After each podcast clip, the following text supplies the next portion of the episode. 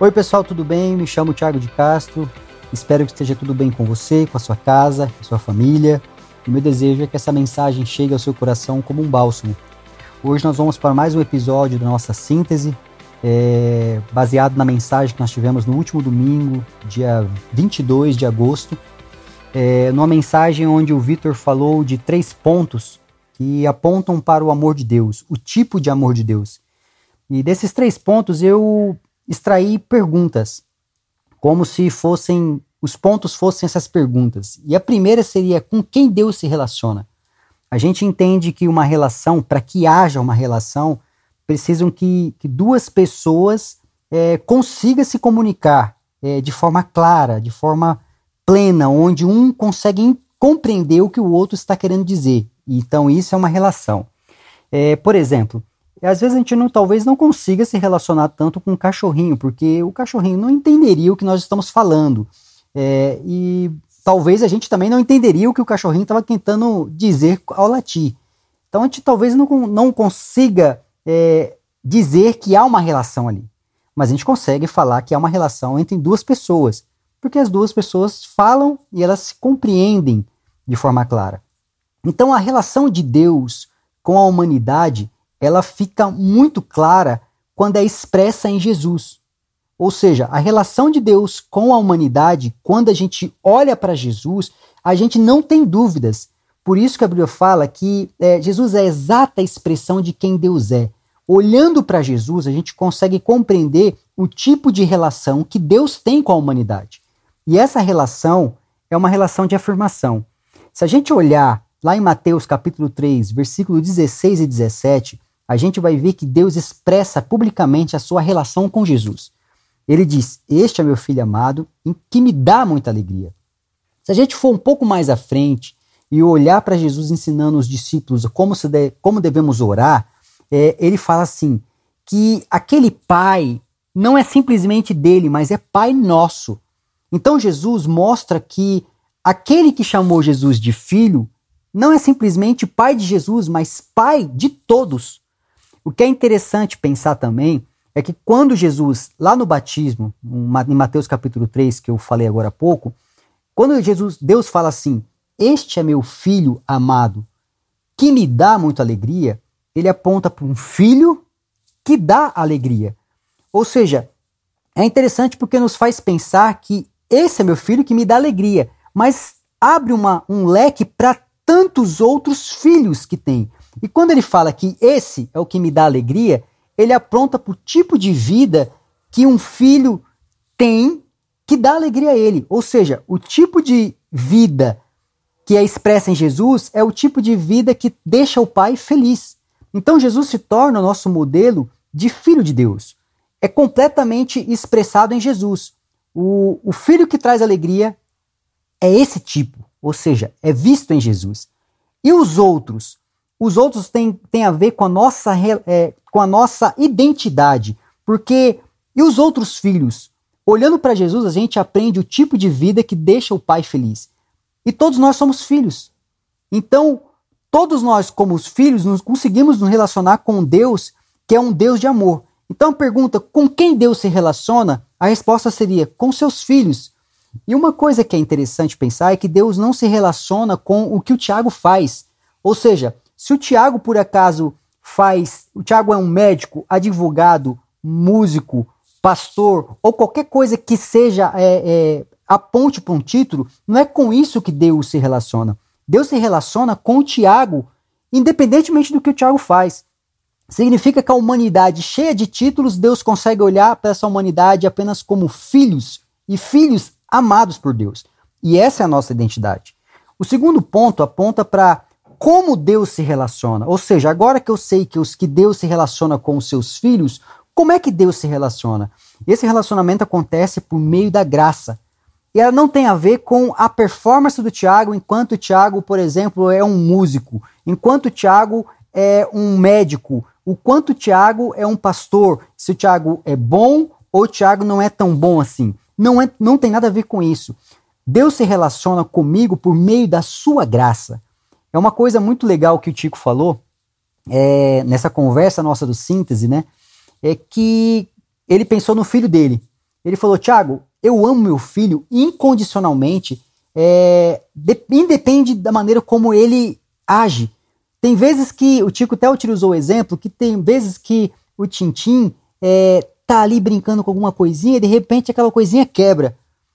O Tico pode até ficar triste com aquilo, mas ele não deixa de amar o filho dele por nada nesse mundo. Significa que o amor do Tico é pautado por, por uma verdade incondicional. E, é, se, e se nós, que somos homens, temos esse amor e conseguimos amar incondicionalmente, imagina Deus.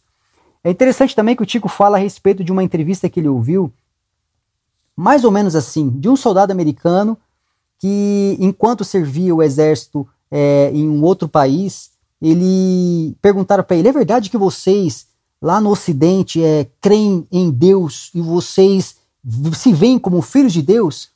E o soldado fala: sim, nós, nós somos filhos de Deus. E ele fala: não, aqui nós vemos, nos vemos como escravos de Deus. Nessa entrevista, percebe que, que a maneira como nós olhamos como Deus é, é a maneira como nós nos enxergamos. E o que é interessante é que quando Deus olha para Jesus e fala: Esse é meu filho, Deus automaticamente se apresenta como pai, porque se aquele é meu filho, então eu sou pai. Então, o que é legal entender nisso é que quando a gente entende que a gente é filho de Deus, a gente percebe que nós temos um pai. E quando nós percebemos como Deus se relaciona com como nós, como filhos, nós percebemos que esse é um pai de amor que ama incondicionalmente por meio da sua graça. A graça é a forma de Deus se relacionar.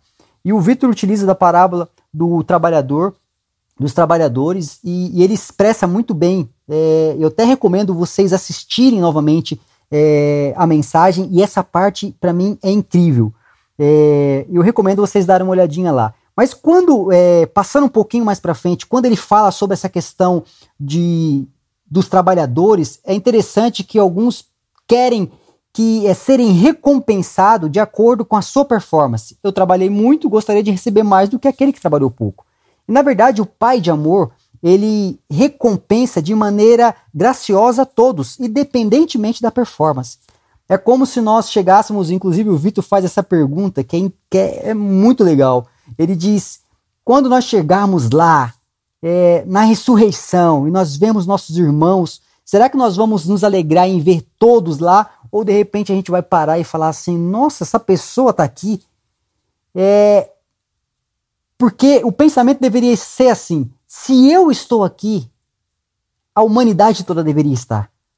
É porque a graça, ela, ela é maravilhosa. Como diz Efésios, capítulo 2, versículo 8 e 9. Sabe, que é pela graça que somos salvos. Sabe, para que ninguém se glorie. E é isso é maravilhoso. Essa é a forma como Deus se relaciona. E o último ponto é de que, é, de que forma Deus se relaciona. Nós já sabemos é, com quem Deus se relaciona, o como, e agora qual é a forma. E essa forma é a forma mais tátil possível. Quando a gente percebe que Jesus ressuscitou e, e ele é, ressuscitou, ele, Jesus ele ganhou um corpo e chamou esse corpo de todos nós. Nós somos o corpo de Cristo.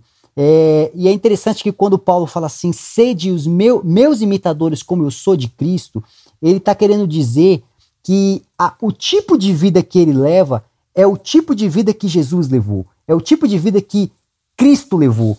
O que, o que é interessante pensar é que a forma de Deus se relacionar hoje é a forma mais tátil possível, sensitiva. Nós tendo, nós tendo é, é, o tipo de vida de Deus e vivendo entre as pessoas, nós conseguimos nos relacionar de uma forma como Jesus relacionaria, se relaciona aqui na Terra.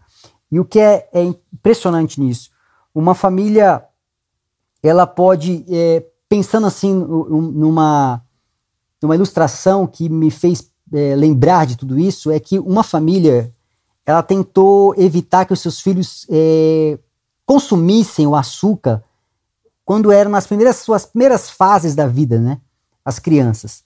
E eles tentaram evitar que essas crianças comessem desse açúcar.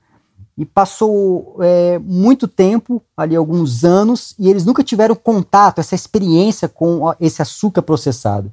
É, porque os pais não consumiam. Ou seja, os pais não consumiam açúcar, então o açúcar não não se fez conhecido entre essas crianças. Depois de um tempo, quando as crianças é, é, tiveram já o entendimento de escolher o seu gosto, eles chegaram a provar o açúcar depois de alguns anos e acharam ruim. E o que é interessante é que a forma como é, essas crianças foram moldando o seu tipo de vida é porque eles não viam isso no pai. Por isso que faz muito sentido quando Jesus fala assim: Eu só faço o que vejo meu pai fazer. É interessante a gente pensar que nós, como filhos de Deus, nos relacionando com Deus por meio da graça, nós nos, tornando, nos tornamos a forma de Deus se relacionar com toda a humanidade. Então, quando a gente se relaciona uns com os outros, é, as nossas relações por aí é o tipo de relação que Deus tem com a humanidade. O que me faz é, pensar é que, e me faz perguntar, você faz, a maneira como você faz as, as, as suas relações, a maneira como você vive as suas relações, a maneira como nós vivemos nossas relações, é a maneira como Deus se relaciona? É essa maneira que a gente vê é, expressa em Jesus? Se for esse tipo de, ver, de vida que nós temos aqui, de relação que nós temos aqui, então nós somos também filhos amados em quem traz alegria para o Pai. Porque filhos nós somos. E trazer alegria é o tipo de vida que Jesus é, mostra para gente, é o que Jesus nos ensina.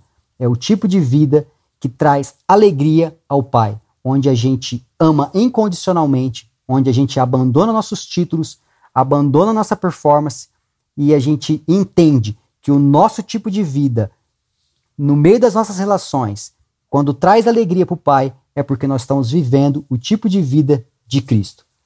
Espero que esse tempo você, possa usufruir desse tempo, dessa mensagem, e a gente possa ter é, produzido algo novo no nosso coração. Amo vocês, espero que a gente se encontre num próximo momento. Continue abençoado. Ótima semana.